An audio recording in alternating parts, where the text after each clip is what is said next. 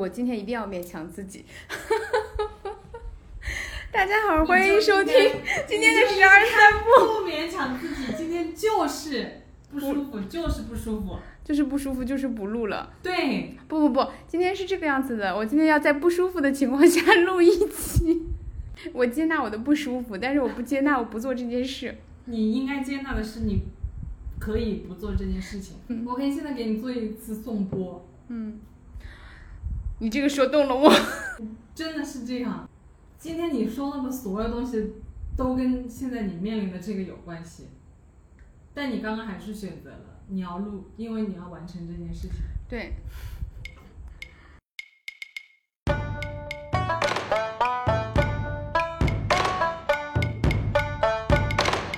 大家好，欢迎收听今天的十二 散步。今天是一期我在嘉宾的劝阻下还依然要录的播客。然后本期的内容和音疗与颂钵有关。然后今天提问的环节，原计划的大纲是先前半部分跟大家科普一下什么是颂钵，啊、接下来再讲一下这个颂钵疗愈跟音疗有什么区别，然后再请我们的嘉宾来做一些他个人经历的分享。那现在看来，有可能大纲全都要改掉啊。就是首先先请嘉宾做一下自我介绍，以及说一下为什么现在劝我不要录。大家好，我是易爽，我是一位一名啊颂钵疗愈师。我们刚才已经录了一个开头了，被外卖声打断，我们就决定先停下来吃点儿东西。吃完了之后呢，我现在觉得胃很不舒服。嗯，然后我们刚才吃饭的时候聊的话题有无数个瞬间，我想就把收音打开，然后开始这个对话的状态进行下去，但是都没有。然后我今天就有一个很深的一个点，不知道在哪里，就是好像是在完成这个任务， 然后再强迫自己完成这个任务。就是把这个内容录出来。但是其实我有点想偷懒， 然后这就是刚才一爽劝我的一个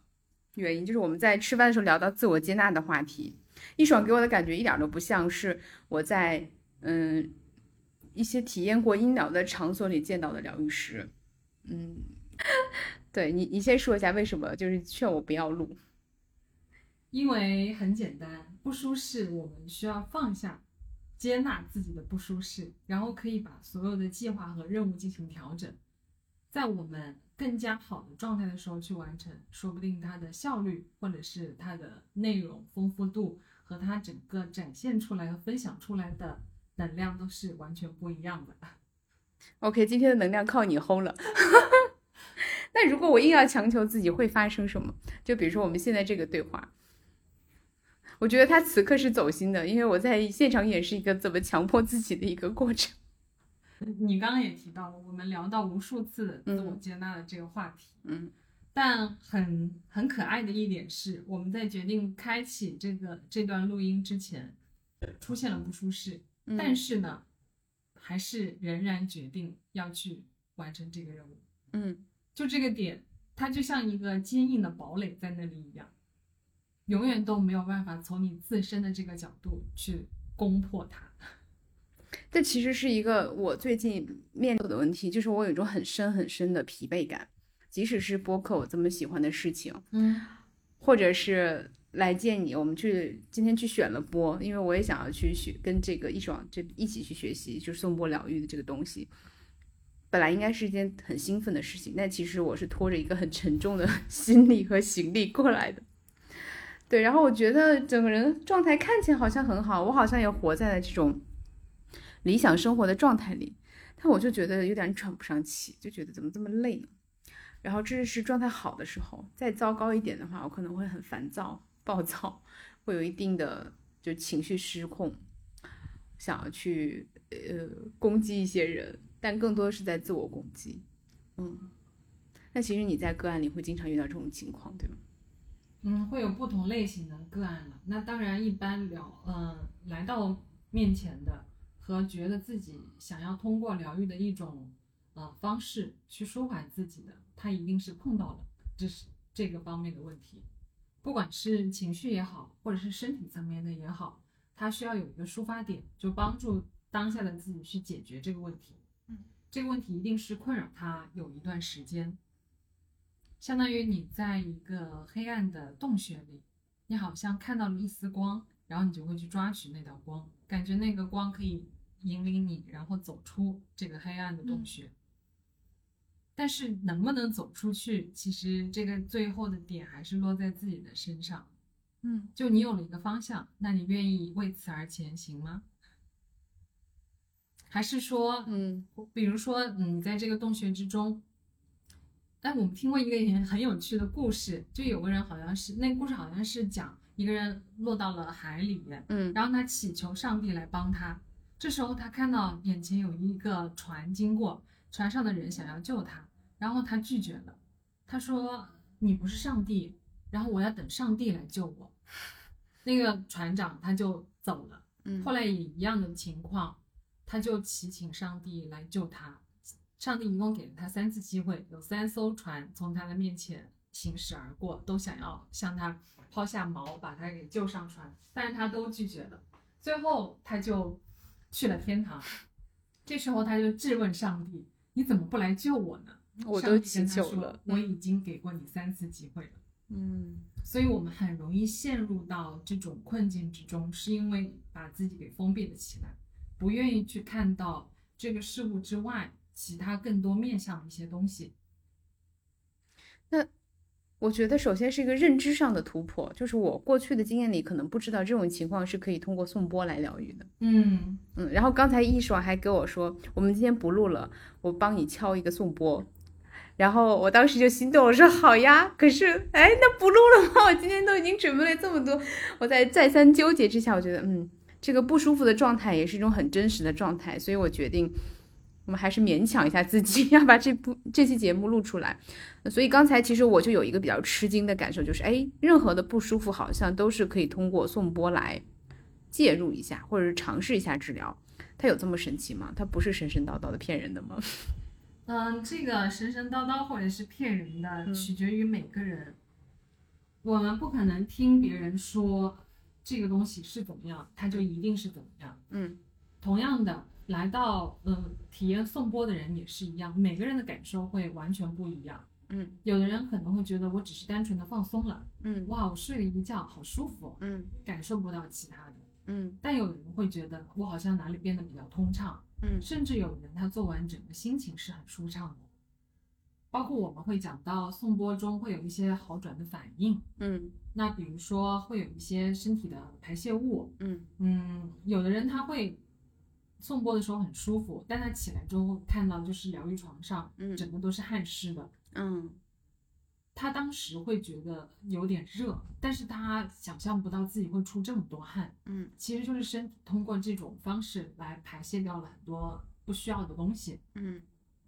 嗯，一样的，嗯，A 跟你讲送钵可能很有用，B 可能会跟你说它一点用都没有嗯，C 可能会跟你说啊，就跟按摩一样，就很嗯舒服啊。嗯但其实它的原理和它真实的是确定是这样吗？其实我觉得这个更重要的在于你是否愿意去体验这个，你是否愿意接纳这个颂钵，然后它确定可以为你带来什么，嗯每个人是确实不一样的。嗯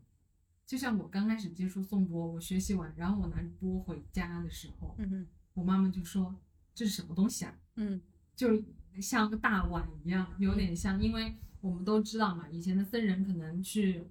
化缘啊，干嘛的，就会拿着类似于钵这种，就唐僧的那个，类似于金钵对。然后他也会觉得很奇怪，会带有一些呃宗教的色彩的东西和认知在里面。嗯嗯、我就跟呃我妈妈说，你什么都不用嗯管，你就躺好。然后我就帮她敲了一次钵，因为她那时候一直有背部疼痛的问题。嗯他只要感觉到压力的时候，他的背就会疼痛。嗯，我就帮他敲了一次，第二天的时候他就感受不到了，就是他的背是不疼了的。它本来是那个阶段是疼的，对他一直都疼，然后一直都受那个困扰，但是颂钵就一次帮他处理掉了。嗯，当然，嗯，颂钵它是有一定的时效性的。如果嗯我们回到嗯固定的一些模式和循环里面，这个东西依然会在自己的身上。就是它可以理解为治表，但是没有去治那个根的原因。嗯，这个要看，就是嗯也一样的，就像呃中医或者是跟西医来比，我们经常会说治标不治本，对不对？嗯嗯送波它也一样，看你用的嗯方式，处理的方式是什么样子的。你可以只治标，你也可以去治到那个本。治本它可能需要一段的时间和阶段性，嗯，就我们不可能说你做一次送波，你就可以完全的解决掉你所有深的层的问一些问题，要的太多了。 这个可能是不太实际的。嗯嗯，就需要有一些时间的堆叠，嗯然后次数的堆叠。那当然，这个次数也不是限定的，嗯，因为它就像嗯我们吃东西一样，嗯有的人可能吃一碗饭他就嗯吃饱了，有的人可能需要吃三碗饭，嗯就是很简单的这种道理。嗯，就是在这之前，我理解的颂钵，就是在一个非常漂亮、干净的那种断舍离后的空间里，嗯躺着一群人在地上，然后戴着眼罩，盖着毯子，然后就听这个音疗师做一场像音乐会演奏一样的东西。它里面可能还包括了各种大小的波，还有这种水晶波，就是我们会偷会把这些东西放到生豆子的那个图片里面，大家可以去看，然后进行敲击。除此之外，还有一些其他的，包括你刚才提到像这种雨棍呐、或者是其他的这个乐器的演奏，呃，通过声音的这种叫什么治疗，然后让这个来访者嘛， 或者说这个你们是我们怎么称呼他们？来个访案者可以，来访者或者是个个案案基本上我们是一对一叫哦个，案，然后来访者和体验者们躺在那里接受这个疗愈。我之前体验过一次，感受就是挺神奇的，就是在那个状态下，我陷入了半昏睡的状态，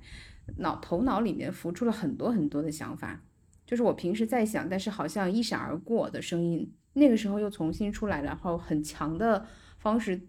再演了一下，以前感觉就是看了预告片那种，那天的感觉就是看了整整场电影，嗯然后信息量非常大。结束的时候，我就感觉呃，整个人好像挺有精神的，嗯，有一种很坚定的感觉，还有一种就是我要大干一场的感觉。但是我也不知道这个它是来源于哪里啊。然后当时我就觉得颂钵这个事情或者医疗这个事情是挺有点意思的。但是我去接触了身边的人，发现大家对它，呃，还是比较陌生的，现在还是比较小众的。虽然很多嗯，像这个民宿呀，或者是高端的酒店，都有尝试这引进这些项疗愈疗愈项目，包括一些线下的按摩 SPA 的空间会有。嗯，但是我其实对这个是质疑的，就是它到底是不是对每个人都有效，还是什么样的人是需要？嗯，我感觉这个是是质疑的。那还有一个就是，比如说我们自己如果对声音敏感的话，是不是在家里去敲一些好听的这种高脚杯，或者是那种电饭电饭煲内胆，也会有同样的治愈效果？嗯，从物理的层面来讲，它的成分是不一样的。嗯然后像我们提到，嗯，基本上集体疗愈我们用的更多的会是水晶波，那它其实也只是使用时的部分，但是它会达到一个纯度，就像水晶一样，它的纯度一般我们现在界定我会在百分之九十九点九九九以上的这个纯度，它出来是具有疗愈的效果的。嗯嗯，我们也会在网上、淘宝上，甚至看到有一些，你可以看到价格的区分，有嗯的确实很便宜，那就是因为它的含量没有做到那么高，它的嗯纯度不够。我们经常讲，就是水晶波，它像是一个意识的扩大器。嗯嗯，其实做疗愈的时候，我们的意图非常的重要。嗯就我们现在讲到的量子纠缠啊，各种，其实它都是同样的一个原理。嗯我们只要将意图带入进去，它其实可以通过水晶波的这种频率的放大，它完全的可以扩散出去。嗯我经常做的一个实验就是，嗯我会让来到集体案的嗯来访者，嗯，他比如说我刚开始会引导大家放松了之后，在音疗要开始之前，如果身体有哪一个地方是疼痛的，或者是你当下有一些什么样的困境，嗯你想要得到一个答案，或者是得到某一种指引，嗯你都可以把这个意图带到当下。你可以带到音疗的这个整个过程之中，嗯比如说你的肩颈疼痛，那我就可以有一个意图是，我希望通过这个音疗，然后将我肩颈疼痛的这个部分缓解掉，嗯疏通我自己的肩颈。基本上只要带入了意图，结束了之后，大家的反馈就是，哎，真的好像不痛了，嗯然后它会舒缓很多。可能当时疼痛肯定有八分，结束了之后它可能只剩两分，甚至有的人他是完全消失的。嗯像嗯、呃音波的那个频率振动，嗯它像一个推土机一样，我们的身体是不是有血血液，然后你会有很多流动的部分，嗯它其实某个地方疼痛，它就是淤堵在那里了。然后像水晶波这种非常大的振动的频率，嗯其实在身体里是流动的，它就不断的帮你在推送这些淤嗯堵的地方，就像疏通河流一样。在疏通的过程中，你可能会感受到不适，但疏通过后，你就会发现，哎，它真的可以流淌过去。甚至有些人他身体觉得没有任何不适，在过程之中，他也会觉得，我好像哪里开始痛了。嗯它会激发你原久的一些积压的点。嗯还有一个特别有意思的事情，就是我刚学颂钵不久，我帮一个朋友做，嗯当时也就是免费体验的这种形式，因为嗯想要练手，多积累经验嘛。嗯其实只是帮他做了非常非常简单的放松的颂钵。嗯他后来分享是说，他在过程之中，他的右边的肩膀特别特别的痛。嗯他是因为之前嗯出过一些状况，所以他整个右边的肩膀其实是脱臼过的，嗯但后来治好了。他也是一个瑜伽练习者，他甚至在瑜伽练习的体式中，只是稍微注意一下，并不会有任何疼痛。但是在送钵的过程之中，他觉得怎么会痛到这么强烈？嗯结束了之后呢，又好了。所以就是深层的一些东西，它没有修复好，在送钵的过程之中，它会激发你，嗯相当于呃是一个反射镜吧，就帮助我们去更加的看到自己的身体，看到自己的一些状况。我在听一爽讲的时候，一面感叹很神奇，哇，这原来是这样子，还可以这样子。另外一个，我是脑子里还有一个声音，就是啊，真的吗？是这样吗？就是啊，就是这个评判的声音非常强烈。嗯，啊、我此刻不知道该相信谁。 那你有没有遇到过这样的质疑？就上来就体验完了之后说，其实好像没有什么用，或者说跑来跟你说这个，就是对它的疗效怀有疑问，甚至觉得就大家在就是在骗钱或者什么的这种情况呢？我们基本上会在一些沙龙活动之中去跟大家分享颂钵究竟是什么，嗯它可以为我们带来什么，然后大家也会体验。那更多的一个环节就是直接治疗疼痛的地方。我们哦，会用不同的一些方式来帮助大家去当下的体验。基本上，我们不说百分之百吧，嗯，百分之九十都是可以及时得到疗愈的。那比如说在沙龙里面，一般一般是怎么跟大家介绍颂钵是什么和带来什么功效呢？我们做的最多的一个就是放水的实验。就是钵里面放水，然后去敲击它。对，因为你可以用肉眼直接看到水花它的变化嗯和它的震动的一个水的那个波纹。嗯同理，我们推断到自己的身体里面也是一样，我们身体百分之七十都是水分，嗯那个震动其实在水里面传播的速度是最快的，嗯它也是很有效的。那锅里面放水，它的水温可以是一个稳定的状态。嗯那其实，在我们身体是同理的，波在身体上运作的时候，它不断的去按摩的就是我们的血液、我们的细胞嗯更加深层的一些部分。嗯所以说，有的呃，像一些便秘的患者，我们通过不同的手法，然后帮他处理，他结束了，立马就可以去上厕所。嗯，所以就是立竿见影的效果。嗯，嗯当然也会有没有效的时候。 一般什么情况下没有效呢？就有没有你记得比较深的案例？嗯，可能是比较深层的一些问题，像就像我们刚开始说的嘛，没有知道它的根本的地方，嗯，我们只是浅表的处理了一些表层的现象，嗯，那它就不会像那么深入，嗯所以我说颂钵需要有一定的时间，这个跟个案本身也有很大的关系。嗯他的敞开度和他的接纳度是完全也会影响到整个颂钵的效果的。嗯就像我们每个人如果带着一个评判嗯去体验一个新鲜的事物，嗯那首先你已经具备评判了，那你怎么会接收到更多的讯息呢？嗯。那我们能不能补充一个场景，就是给听众朋友们，因为大家看不到嘛，就是我们在疗愈的时候一般是怎么进行的呢？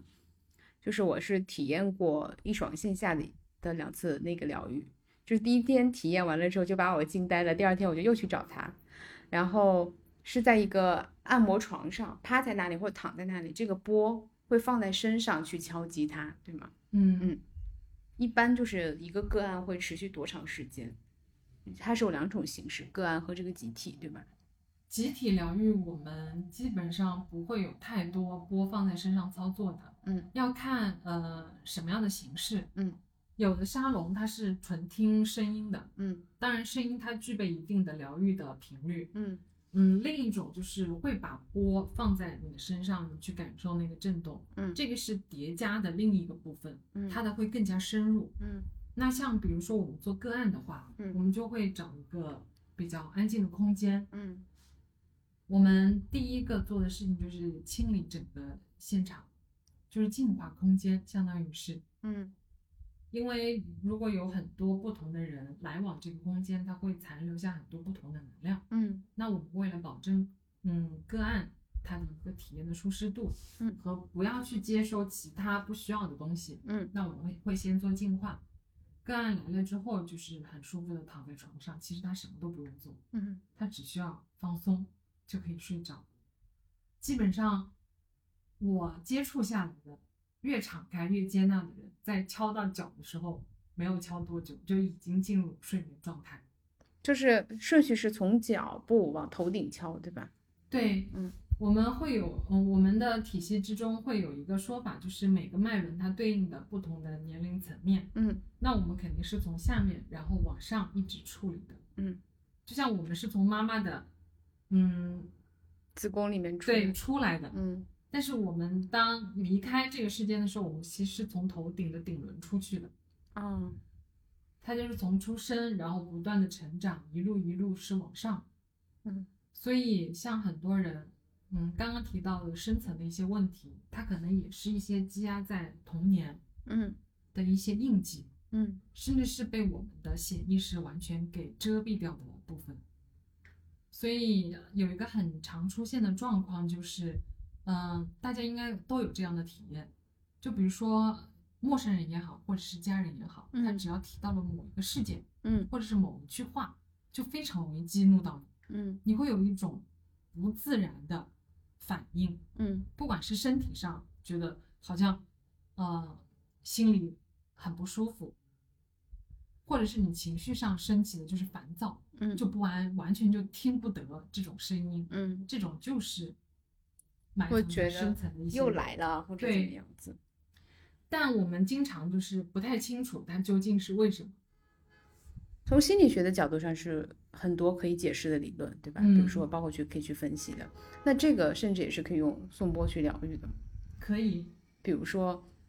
比如说你刚才提的一个场景，比如说回家之后，母亲或者父亲某一句话，然后会觉得怎么又这个样子，然后一下子就情绪很激动的反抗或者是暴怒这样子。那这种情况用颂钵怎么处理呢？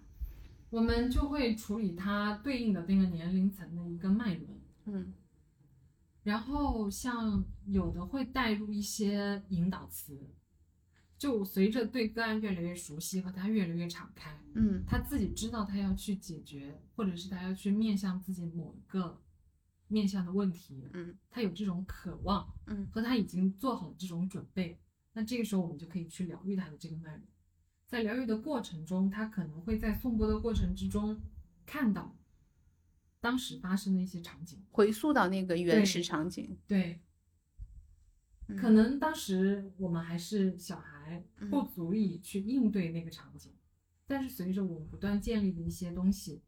现在是具备这种勇气，也具备这种智慧，你嗯可以以一个更加不同的面向，而不是直接又带入到了当下的那个角色之中，嗯相当于是一个比较中立的一个角度，嗯然后再去处理那个问题。我之前做过一次，呃，心理咨询，当时的那个咨询师，嗯，会让我针对我当时提的那个问题，说你回想一下这个场景最早发生在什么时候，对，就类似于这个。然后他说，那如果你有机会回到当时，嗯，作为现在更有力量，你你会对当时那个小女孩说什么，来帮助她度过她目前的这个问题？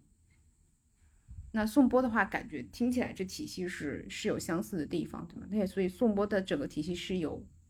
建立在心理学吗？还是说这种基础上，它是建立在什么基础上？颂钵它其实可以跟很多的疗愈的工具结合，嗯，包括像催眠是可以的。嗯，那我们说回到颂钵，怎么样帮助大家能够起到一个疗愈的作用？嗯，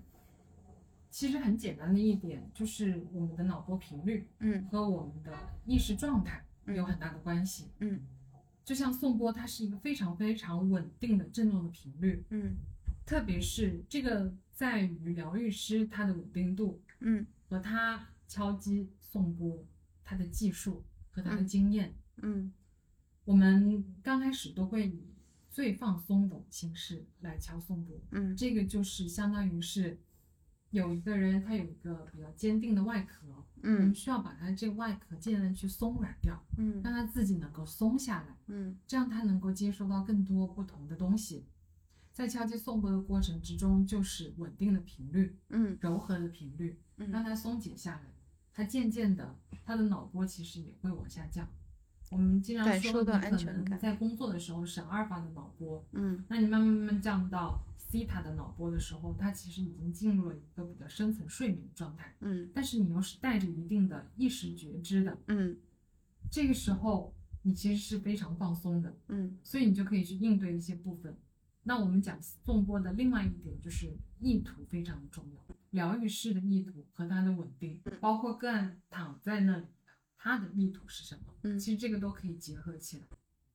就像我们刚刚讲到的，他，比如说我们回到小时候要去处理掉某一个，那嗯你希望带给当下的那个小女孩的是什么呢？是更有勇气，还是说你会带着爱，然后另外一个角度去看待和接纳这件事情？我们完全可以将这种频率在送钵的过程之中传导给个案。当然不会有那种想要传达负能量的疗愈师，就通常对于我们来说，正向的和很好的振动频率的都是可以被接纳的。那我们也需要得到这些呃滋养的能量，然后去帮助我们更好的体验自己的人生。哎，刚才你提到这个传达负面的能量，那其实如果疗愈师自己状态不好的话，其实疗愈可能会有反效果。嗯，只能说它不会起到更好的效果。那我如果对这个事情感兴趣，我怎么去挑选这个疗愈师呢？嗯，所以自己的感受非常的重要。像现在这个信息的时代，你随便打开抖音，打开小红书，你只要搜颂钵，你可能接下来就会接到非常多的推送，你嗯会看到各个不同的疗愈师，各个不同的体系，嗯，那每个可能讲的也不太一样，每个他们注重的点也会不太一样。嗯那我比较推荐的就是你直接去看他说的，你是不是接纳的，你是不是觉得舒适，如包果括你听他讲话的语速，他说话的这种态度和他讲到的一些点，嗯有的人会很有弹性，他是包容的，他是可以容纳其他很多的东西的，但有的人比较像传教士的那种感觉，就可能只是这个才是对的。嗯那其实对于颂钵和对于很多面向来讲，我个人觉得它是一个非常敞开的一个区域。嗯其实每个人并没有得到最为真理和完全统一的，完全觉就是正确的那个答案，没有绝对正确。对，所以其实每个人都是在探索的一个过程之中，嗯，只是有的人他可能接到的和他经验值比较高，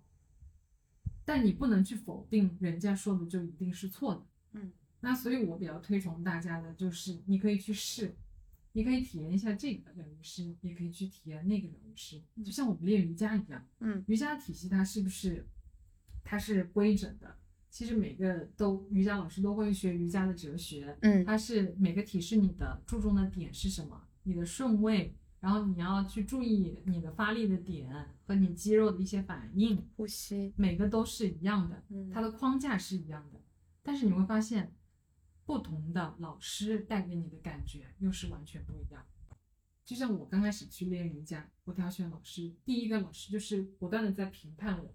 嗯就说你的身体这里有问题，那里有问题，你需要调整这个，你需要调整那个。嗯但是后来我接触到的瑜伽老师是，他带领你去做体式，嗯在这个体式的过程中，他会指导你应该怎么样去正确的发力，让自己不受伤。嗯但是更重要的是，你在这个体式之中，你观察自己的呼吸，嗯观察自己的身体的状况，通过你自己去跟身体做链接，然后你发现我好像这里比较紧张，我好像这里发不上力，这个是你自己去探索的过程，而不需要任何人去评判你。嗯所以在做疗愈这件事情上也是一样，很多疗愈师会说你海底轮有问题，嗯然后你肯定有安全感问题，你应该怎么怎么怎么样。这个我觉得我们只是一个建议，参考的一个标准和方式而已，也不能叫标准，参考一个就是常见的一种对类型。归纳总结的一些可以建议你去参考的一个面向，但它不是绝对的答案，而且很多嗯确实是能一针见血点到你的。嗯，那具体究竟发生了什么，和你自己愿不愿意去面对这个，也有很大的关系。所以颂钵真的，它是以这种音疗，就音频声音的传递的这种方式，让我们借助这个来感受自己身体，重新跟身体连接的一个过程。对，颂钵它还有一个震动的一个频率，嗯，这个就是物理层面上事实发生的。对，然后大家可以嗯去体验一下接触身体的颂钵和音疗。有什么区别？对嗯，看看自己会更倾向于哪一个，当下的状态更愿意接受哪一个。有的人可能身体链接比较多一点，他比较偏向于做颂钵就接触单身纯的颂钵，对放在这身一上的话，块，嗯因为确实它会更加的深入一点。然后像音频可能就是呃最基础的一些放松和你休息是能够起到最基础的一个疗愈的。举一个场景，就是我在认识一爽之前，对于颂钵和颂钵疗愈的想象是很有限的。但今天有个场景，就是我们一起去挑钵，对我也是我也是有钵的人了。然后我抱着三个钵回来的时候，回到一爽家，就觉得好累啊！我在那个我们回来的时候是坐了一辆的士，然后在车上我就一直打哈欠，还在跟他讲说今晚上我们要录啊，要录啊，我就很焦虑，很担心录不了， 然后就对我有我有这个担忧，但是我明显感觉到我的状态其实不是很好，我那个时候就已经累了。进门之后，我看到一爽也很累，然后我就觉得那就先缓缓，然后你就停下来躺在那里，你就开始照顾自己嘛，你就开始拿一个特别大的就是大脚波，大脚钵，就跟大家讲一下，就差不多直径五十厘米对的一个大铜盆，放到自己肚子上，就腹部的位置，然后拿了一个超级大的这个叫什么敲棒，敲棒，就是像那个一个杵子一样， 这上面就很重，大概有有有四五斤的样子，然后不断去敲击它那个腹部的那个波，我就躺在它旁边的地板上，我睡着了。 对，然后那个过程我会感觉到你不同的发力的那个频率是有变化的，嗯，然后会感受到那种很安定、很让我很舒服的那种状态，然后我觉得是一种挺深层次的休息。那你停下来的时候，旁边的那只猫咪， 就是一小的猫说，据说在吻我的头，但是我没有感觉。然后我醒过来的时候，它已经跳开了。我睁开眼的时候，会感觉自己轻松一点，好像醒过来，但意识好像还是滞后于身体的。大概隔了有一二十分钟，才开始有一瞬间觉得清明起来。那这就属于这种颂钵的一个具体疗效的作用，对吗？我想问的问题，第一个就是你是怎么样感受到在出租车的时候就觉得不舒服，并且是可能跟这个司机有关系。然后第二就是回来之后就开始去敲击和疗愈，那它是怎么样发生疗效的？你当时是怎么想的，或者是怎么去解的这个题？大问嗯，题我们不能说那个司机有有什么，因为他是滴滴的司机，对不对？他每天接待不同的客人，所以在他身车上，嗯会有很多的人不停的上上下下。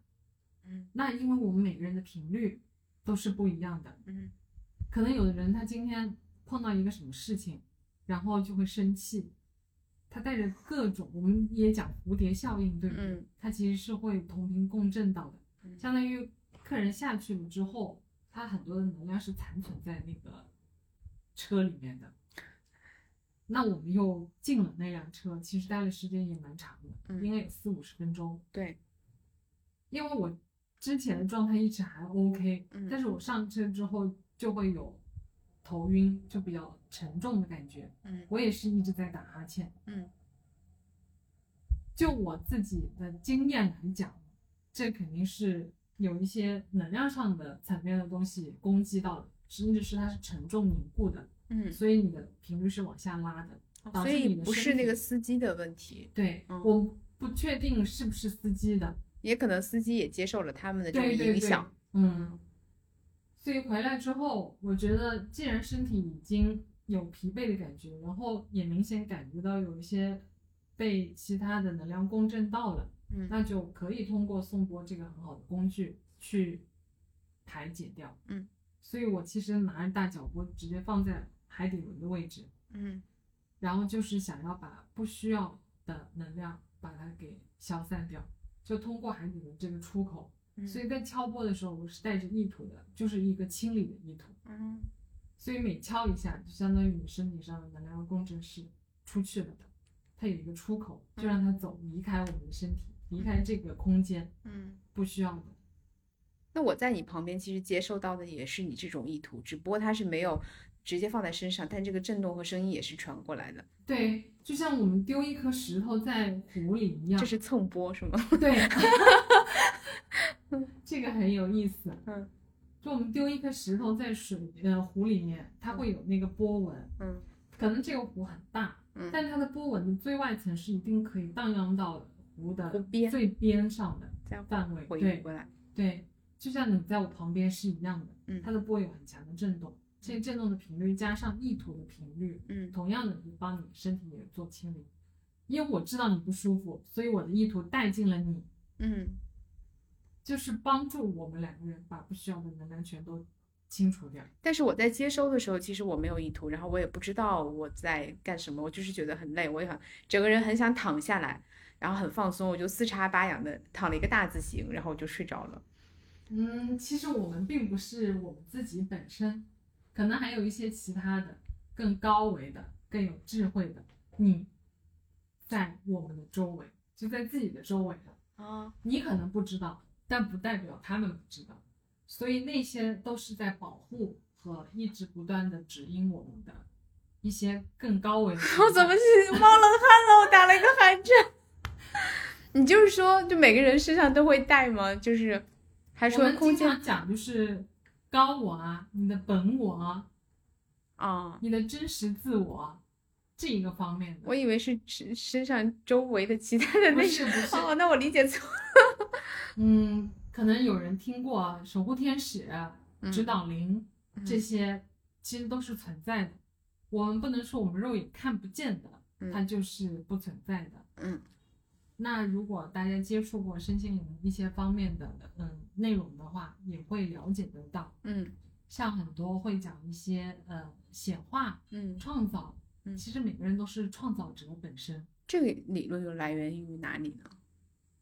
来源于很多面相， 啊、都有提到，对吧？对嗯，它其实就是一个源头的一个说法，嗯因为我们每个人，我们其实没有二元对立，嗯都是合一的。嗯那之之所以很多东西限制了我们，就是一些信念的问题，嗯那我们就需要消除掉很多的限制，你才能够回到一个创造的更好的一个空间。那举一个例子，比如说我们身体来说好了嗯身体如果有淤堵的地方，它是凝结在那里的，对不对？嗯你的血液流过那里，你的气脉通过那里，它都是有阻滞的。嗯相当于我们有一个圆，然后你阻滞的是一个点，在这个圆之中，嗯，它是不是会影响到你整个的流动？嗯它里面的空间就受限。你如果是一个点，那你很多个点，那大家可以想象一下，它的组点会更多。就这一块儿经常会痛呀，或者麻呀，或者对可能会有一些表现。当我们疏通掉那个阻力的时候和那个点的时候，你的空间是不是变得更大？嗯，所以它就能够流动出更多美妙的部分。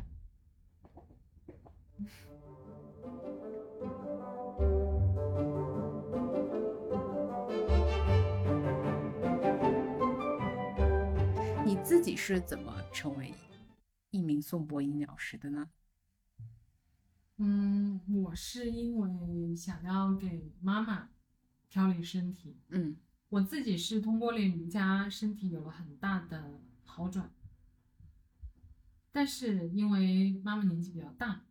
所以你不可能让她一个五十多岁的人去练瑜伽，很多体式也不太，对，而且它的时效性可能会更长一点，它不可能，嗯、一下就给你带来好转，它需要坚持，嗯需要你自主的去做一些配合，嗯然后去做一些努力，我们甚至是可以说，我是有一天坐在马桶上，嗯灵感乍现，就“颂钵”两个字从我脑海中一闪而过。嗯后来我就拿起手机开始搜颂钵。嗯其实，在更早、更早两年前吧，嗯就是有这个想法之前的两年，我体验过一次颂钵，嗯但那个是，嗯，相当于是集体疗愈，只是听声音，嗯就是音疗。当时只是觉得哇，身体得到了非常深度的休息，嗯就觉得这个怎么听听声音能够有这么好的一个放松的状态，嗯仅此而已。嗯，但那天马桶上的这个灵感闪过之后，我就开始搜索，就发现颂钵它不仅仅只是声音，它可以通过呃放在身上做一些共振，嗯然后帮助你处理很多不同的问题。嗯所以我就去学习了颂钵，就刚刚也分享过，回来学习完回来之后就立马给妈妈做了一茶，就疗愈立马就产生。那是你第一次去学对颂钵，然后就已经就学了基本的这个方法之后，就有这个效果。是的，嗯嗯，我个人觉得，在我们刚开始学习的时候，其实基本功非常的重要，嗯，它相当于是我们修行的一个过程。基本功是指你敲击的力度、敲击的节奏、嗯敲哪个点，嗯，你自己是不是稳定，这个非常重要。前面三个就敲击的力度、那个点、节奏都可以去衡量自己是不是稳定，怎么看？有的人他很容易被外在所带动，嗯比如说你在敲颂钵的过程之中，有任何外在的一些影响，比如说有只蚊子飞来了，然后你可能节奏就会乱，嗯你也会随着你自己的想法和你走自己神了脑子中很多出现的念头嗯所影响。你可能手上在敲着钵，你脑子在想着另外一件事。等会儿吃钵钵鸡，对你待会儿要吃什么？我的晚饭应该怎么样？我待会儿应该几点离开这里呢？嗯，其实你身和你的心是没有分统离一的，的，对，嗯所以我刚刚说的一点就是像一个修行的一个过程，嗯，就是也要去练自己的稳定性。嗯我们平常在冥想、静坐，这个可以修持你的稳，嗯在瑜伽的练习也可以，它有很多种不同的方式。嗯那颂钵其实也是其中的一种。嗯但你既然要通过颂钵去给别人带来疗愈，怎么样让这让这个疗愈最大化，嗯其实还是跟自己内在有关系。嗯，就像你刚刚提到的，那是不是疗愈师他自己本身不稳定，他带有一些情绪和能量，他是不是会给这场疗愈带来不一样的？嗯当然，不好的东西，我们的身体其实它是智能，它不会吸收那么多。嗯但是这个我们自己也要带着一定的觉知。但当然，你如果能够为其他人带来更多的，看自己的发心吧。嗯，有的疗愈师可能只是觉得啊，这是一个风口行 业， 对。现在好火啊，然后小可红以书各赚好种多钱。各种标题，什么月入十万啊这种，其实真的可以？吗？真的在做的很少很少，嗯它可能有一部分也是商家运营的资本运营的一种方式吧，嗯，就给你洗脑嘛，然后带你进入这个行业。嗯，我觉得每一个不同的行业都会涉及到这个面向，它只是时机和它嗯当下的这个趋势的一个影响吧。必定每个东西它有很多不同的部分，呃，大家会觉得现在的颂钵像十几年前的瑜伽一样，嗯颂钵一定会越来越普及。嗯因为它的疗愈和它能够解决的问题确实就摆在眼前，所以我们在说怎么去甄别，你可以去观察和了解。你越是敞开的一个态度，越去用心去感受每个不同的部分，其实你获得的那个结果和你的匹配度也是比较相关的。也就是不是每个人都适合成为颂钵疗愈师。当下如果想要，比如说觉得颂钵疗愈师风口，想要入局，比较容易失望。对我只能说，它不像网上说的那种月入十万，那么容易变现，对，可能个别人可以做到。但其实真的，你想要做疗愈这件事情，你的目标一定不是说你要月入十万，嗯它其实是双向型的，嗯看你怎么样选择这个。但其实我们现在更多的接触到的会是一些为自己的家庭做疗愈，嗯他们只是学习一些比较基础的一些功法，嗯但确实是可以为身边的家人朋友带来帮助的。就像像你最开始，那你后来是帮妈妈疗愈之后，就决定自己走上这条路了吗？现在是全职做这个，是吗嗯，后来会更多的有一些朋友，嗯或者是朋友介绍的一些特殊的人群开始接触到，因为颂钵它不需要吃药，嗯，没有任何的副作用。最多没感觉。你说的没感觉，只是你没有认知到而已。 OK，我们有一个说法是深睡心觉，嗯，很多人也会在冥想中有这种状态。有一个话题就是为什么我冥想时老是会打盹，老是睡着，嗯就是因为我们其实头脑在不断的处理很多讯息，它没有暂停过。每天我们接收到的资讯无比无比的多，嗯但是身体它确实疲惫了，嗯它只是被我们的头脑一直不断的在支配。你可以，是不是大家会有一个很常见的想法，就是我终于有了自己的个人休息时间，我睡觉前一定拿起手机，哇，休闲时刻到来了。认真多刷感手放机松。嗯多好的放松。嗯，但有没有想过，我们还是在不断的接收讯息？嗯你刷过的每一条视频，它都被存储到了你的大脑之中，嗯它还是在不断的运作的，就像计算器一样。只是这个运转的速度，你无法去捕捉它，嗯，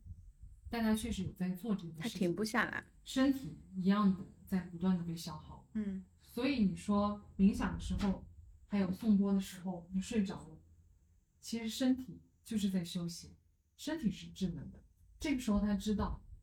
我有一个稳定的频率带动着我，我完全可以放松下来，这是我很好的修复的时间，我嗯需要修复了。嗯但你的意识告诉你，你可以。 是身边越来越多的人愿意接受颂钵，哦，然后我觉得松波确实可以帮助到大家，你那嗯个时候大概敲了多少个案？没有细数过呀啊，但应该也有好几十个了吧，嗯，接近一百个，当然不算上为自己家人做的，就是对嗯外的这种，就是有付费的。嗯，所以其实中间也是经历的一些犹豫期或者是观察，然后去尝试接触，慢慢的才觉得啊、可以了，并不是接触到之后就马上一头扎进来这样子。其实观察期有个很现实的状况，就是他是否能够有一个稳定的收入，嗯当然，只是第一是随着接受颂钵的人越来越多，他们会呃看到颂钵，然后愿意接受它，愿意来体验，嗯愿意让颂钵给他带来一些转变。嗯嗯，当然，你稳定的人群就会有稳定的收入。嗯刚开始不是会随着有一个积累的过程嘛？嗯但其实现在在特别是嗯二三线城市，嗯，这种接受度还在慢慢的普及的一个状态。我除了自己去体验，嗯，体验一下之外，那想要去学习颂钵的话，那你有没有什么选择老师的就或者机构的建议呢？因为我跟随过好几位不同的老师，嗯，那我现在跟随的这位老师，他其实是台湾的老师，嗯他教的东西会更加的落地，然后他其实是一位非常有创造力的老师，嗯就他基础的一些东西是稳固不变的，嗯但我们会通过一些变换波摆放的位置，加上你不同的意图，嗯然后去达到不同的一些功效吧。嗯就像是我们每个人都在种同样的一个树的品种，嗯它其实长出来的形状会大致大差不差，嗯对不对？但每个人养出来又是不太一样的，嗯所以相当于是给你一个基础的东西，但是发挥完全是可以靠自己去创造很多的部分。老师也会比较鼓励你去创造，嗯你去尝试，然后我们也一直讲，每个个案都是自己最好的老师，教的只是一些基础的知识和一些经验值上的分享。啊嗯那真的能够为个案带来什么，能够为自己带来什么，就是在每一次不同的个案身上去学习的。那今天感谢易爽跟我们分享，就是没有想到宋波还可以这样，嗯。然后我们刚才在吃饭的时候就聊，我说今天的标题应该改一下，就变成宋波的尽头是爱自己。 对，然后我今天在勉强自己的情况下录完了这个播客，我分享一下我的感受。我在前期的时候确实是很很难受的状态，我的胃部非常不舒服，然后胀气，然后它有点痛。但是在中间的过程，我觉得我有专注在我们的对话里的时候，有有安定下来，有变得平稳。那也可能是它消化了一下，本身也好了一点。那我会觉得，就这个选择我不后悔， 我会勉强自己成功了。 一生要强的天秤座不肯认输。 嗯，对，那就说明这个话题对我来说可能是，嗯，确实需要去多想想的一个议题。我好像还蛮难放下的，但我当下的状态就是这样吧。嗯，接纳自己的状态接下来自也己很重要。自己要逼自己的状态。 好，那谢谢易爽。呃，其实我们今天还想邀请易爽，就是给我们带来一段就是不同的波之间的频率也好，这属于演奏嘛？应该也不算对吧？这是一种展示。嗯，大家可以体验一下，就是感受一下，嗯不同的波它敲出来的声音和震动带给你是什么样的感觉。对，我们可以今天先直观的用耳朵来体会一下。那下面的部分，如果大家感兴趣的话，可以欢迎戴上耳机来聆听，可能效果会更好。接下来，我邀请大家选择一个舒适的坐姿，或者你可以舒服的躺下来，给自己一个放松的时间，让自己简单的倾听声音，感受内在。